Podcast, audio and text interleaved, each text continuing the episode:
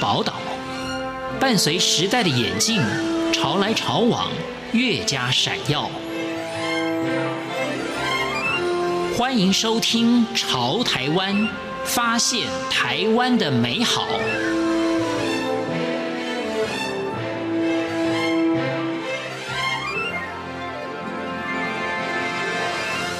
欢迎收听《潮台湾》，我是徐凡。苏富比阅读 Tango 创办人林胜宁与我们分享北欧的小说有什么样的特色，以及北欧的作家他们写作的风格，在今天当中一并跟听众朋友分享。欢迎收听。苏富比创办人林胜宁也谈到北欧的小说有何特色。我先跟大家分享一下，其实北欧的作家他们在犯罪小说是非常非常的厉害哦，而且呢，他们在北欧有专门为犯罪小说做的文学奖，叫做玻利奥斯奖，就专门去评选说每年最杰出的犯罪小说。那北欧的犯罪小说跟我们一般说平常看到的犯罪小说不一样，是他们是有独特性的。所谓的独特性是，比如说我自己列出了它的四个特点，第一个特点就是他们在所谓的忧郁或是阴郁这个方面呢。在阐述上都刻画得非常非常的深，而且都会把角色塑造成那样的一个情况。比如说，我们看这个主角，他可能有点忧郁症，或是因为一些工作压力让他变得比较算是阴郁一点。这是他们常常会在作品所营造出的一个角色，还有氛围也是。你看整个书的时候，你会觉得为什么整个书给的感觉是比较阴郁的？嗯，你会觉得好像看完都有点忧郁。第一个特色，第二个特色呢就很厉害了，就是我们讲的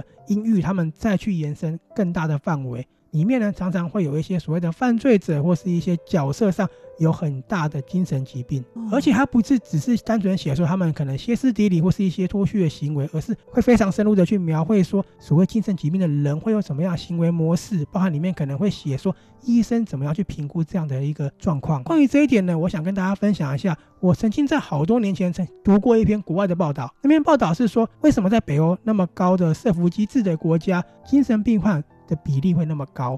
他的说法是说，因为呢，北欧他们的气候关系，他们有些时间是长期没有日照的，然后气候灰灰冷冷的，人会跟着情绪受到影响。是的，是的。所以其实很多人他的心情就莫名其妙。我们常会这样子觉得，气候不好就闷闷的，长期的情况下就容易生病。北欧其实他们在于精神疾病状态上会非常非常的多，占比很大。这就是为什么。北欧的作品常常会有我刚刚前面前面讲的阴郁跟精神病的，是他们一个非常大的特色，而且不只是讲这个症状哦，他们会告诉你他们怎么样去治疗，跟会怎么样去融入社会。嗯，第三点呢就是暴力了，暴力很多人都会觉得说，哎，我看很多美国的或是欧洲的都有啊，他们的暴力是非常生冷，就是也是会有冷冽感那一种，然后也非常直接，就是它不会经过太多的修饰。最后一个特色呢，距离感。那个距离感是源自于他们写作的一种方式，你会觉得好像有那种生冷冷冽的感觉，而且这个冷不包含是所谓的氛围上，还有环境上，因为北欧很冷，营造出那边所谓的大雪纷飞或是寒风刺骨那种感觉，他们也会在里面加上爱情。我觉得爱情是很多作品都会有的，可是北欧作品在这样的氛围里面加上爱情，就会呈现一个很有意思的一一个元素了。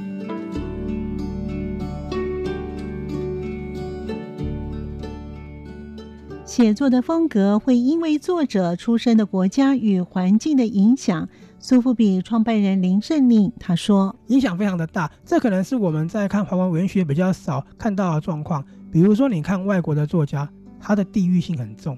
比如说，这个作家是丹麦，他一定会写这个主角在哥本哈根，或者说这个主角可能在挪威，就会说他在奥斯陆。”他们会非常直接的告诉你他们在哪个城市，然后那个城市的文化、那个城市的生活概况，我都会说他们的地域感、区域那个意思会非常非常的重，这跟他们的生活环境是有关联的。所以多半来讲，北欧国家的作者都是这样子的一个调性嘛？大部分都是以这个的调性，然后再去做更多的变化。那厉害的就是会从这个调性去衍生出更多不同的元素，跟更多不同的故事的架构。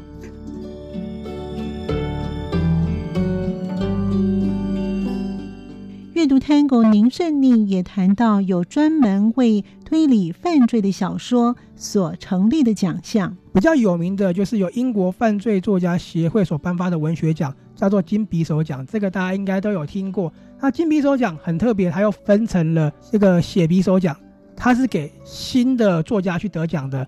然后还有一个叫做钻石匕首奖，它是给在推理小说有贡献的作家的，所以是大师才能得的。那另外一个呢，是他们在近几年所颁发的，叫国际匕首奖，是什么呢？就是给国外的作家，如果你有发行英文译本的话，也可以入围这个奖项。那在美国有一个非常有名的就是艾伦坡奖了。我们常常看到史蒂芬金是上面的常客，对不对？嗯、对，他也是美国推理作家协会所颁的大奖。再来就是我们讲北欧的大奖了，就是玻璃钥匙奖。很多人会觉得，为什么是玻璃钥匙？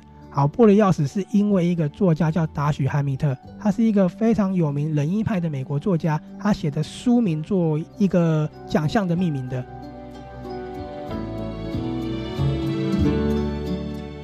为什么在美国以及北欧国家，在犯罪协会当中会有高额的奖金来推广推理以及犯罪小说奖？林胜令他说，国外其实对犯罪小说他们的观点跟看法是非常非常严苛的，所以其实这也是为什么我特别要介绍犯罪小说，因为这几年你可以看到国外的很多犯罪小说，它的作者都非常非常的厉害。从书里面也是可以看到很多专业知识的，比如说近期最红的叫泰斯·格里森。为什么很多人说他写那些切割那么的棒？因为他本身就是内科医生啊。在国外，其实很多犯罪作家本身不是作家，他可能在某些专业领域上是非常有名的，比如说是知名的律师，像德国有一个写罪行跟罪疚的，他是很有名的律师。然后有些人可能是很知名的社会记者。其实这些人都是后来用他的过往经历去写这些作品的。不是一般作家写得出来，所以为什么国外的这些犯罪小说它竞争会非常激烈？这些奖项都有提供一些高额奖金，是真的是重赏之下，这些作家都会拿出很多个厉害的作品出来的。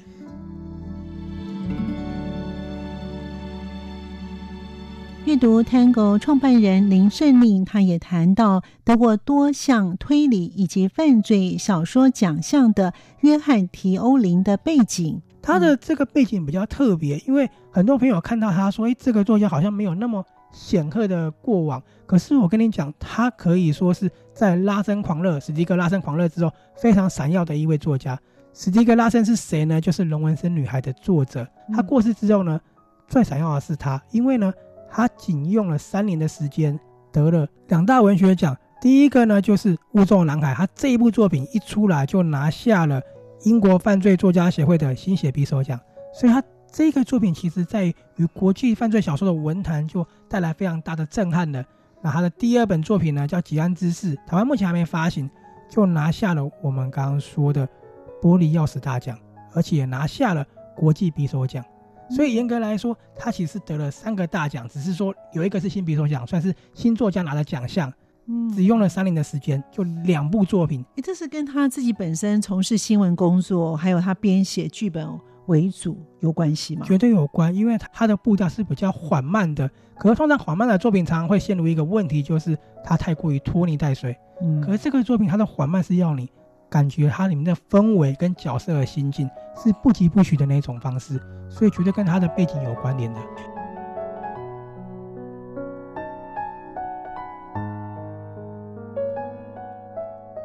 从事新闻工作与小说的约翰·提欧林，他也得过两项的大奖。林胜令他说：“他一出来，你可能觉得他好像没有太多文坛背景，但是就靠了光这两部作品，他就奠定那么好的一个销售量，这是个非常难得的一件事情。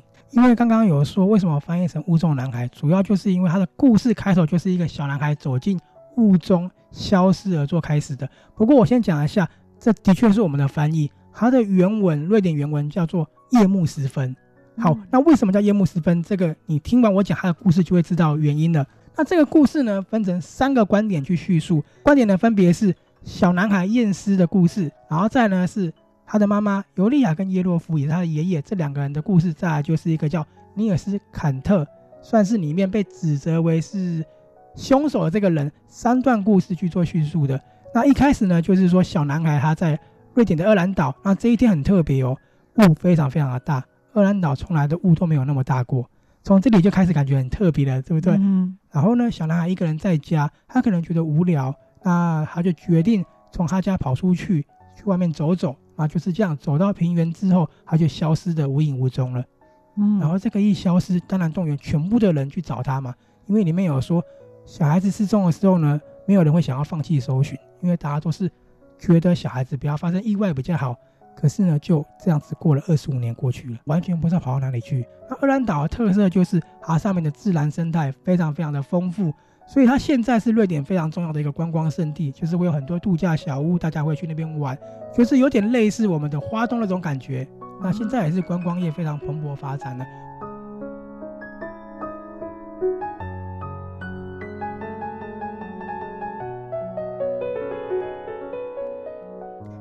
兰岛是瑞典第二大岛，天然资源非常的丰富，就如同台湾的花东地区。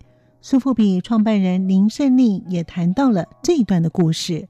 不过，这个故事讲的厄兰岛呢，并不是那么发达的厄兰岛啊，是一个已经比较经济衰退、比较破败的一个小岛。作者呢，其实是在哥德堡出生的，都在厄兰岛里面度假。从小时候的度假胜地就是厄兰岛，所以他写的。哥德堡跟厄兰岛就是他生长的环境。为什么会写厄兰岛？听完故事应该就会发现原因了。刚好说小男孩失踪过了二十五年嘛，二十五年之后，他的母亲就是尤利亚，当然就是没办法接受。接受。所以呢，我刚刚不是有说北欧的特色是会有精神状况的问题或精神疾病？他的妈妈尤利亚就是一个很严重的忧郁症，每天服用药物又酗酒，他没办法面对这样的一个状态。他的爸爸耶洛夫现在已经住在安养院了，嗯，因为他一个人住在厄兰岛。所以他在安养院，可是就有一天，他收到了一个信封，打开之后，居然是有一只二十五年前验尸失踪的凉鞋，所以他就把这个消息告诉了尤利亚，就决定要去厄兰岛跟他的爸爸会合。可是这里有一个很重要的一点是，其实他们家的家庭本来是算蛮美满的，因为他还有一个姐姐，姐姐也过得很好，算是在瑞典是人生胜利组那一种。他们都因为。尤利亚她一直陷入在一个悲伤、所谓阴郁的状态，不能振作，所以关系不是那么的好。所以呢，其实尤利亚就是一个人选择前往到厄兰岛这个以前大家很伤心的地方。那就是因为发生问题之后，他不想要待在这个地方了，所以到另外一个地方叫哥德堡，那就是我刚刚也有说是作者其实出生的地方。然而，写犯罪小说并不容易，它是有铺陈、是有方法的。明胜令他说：“我们一般看所谓的犯罪小说，都是一定有一个很厉害的侦探，或者是呢很厉害的警察。这里面没有，这里面你看到的就是一个七十多岁的老人，他告诉尤利亚说：‘或许我可以知道凶手是谁。’就是靠这种很执着。”去想要抽丝剥茧，从这里开始了之后，你会觉得说，那一个老人跟一个就是算是眼睛精神状况不是那么好的一个母亲，他们怎么样去抽丝剥茧呢？好看的地方就是它的线索其实只有凉鞋跟两本书，一本书呢是厄兰岛刑案，就是说这个厄兰岛过去发生什么样的事件，一本书呢这个就很吊诡了。叫做马姆船运公司的四十周年纪念书，你会觉得这个书跟他案件有什么关系，对不对？就是这几个东西，他们去抽丝剥茧，一开始就给你一个蛮吊诡的状态了。是当时尤利亚到岛上的时候，先跟他相认的不是他爸爸，是一个他们同龄的好友，叫他爸爸的同龄好友，不是他哦，一个老人家叫恩斯特。恩斯特在跟他见面的隔几天呢，居然就意外的过世在他的采石场里面了。所有的迹象都说他是意外。就是被那个，因为他是做那种石雕的，被石雕压死的。可是耶勒夫就说，他绝对是因为这个凉席的事件被谋杀的。因为是砍他是谁呢？我们可以用现在的说法是，他是富二代。对，因为他们家是厄兰岛的大地主。你你有没有听到我刚刚讲的？为什么有马姆船运公司四十周年的纪念册？为什么会突然有一个那么有名的船运公司？这个钱哪里来的？其实都跟涅斯坎特有关。因为厄兰岛，我有说那个时候它是比较破败的。那其实，在破败之后，他们看得出来是之后会发展观光，发展观光之后，他会前途非常无限的。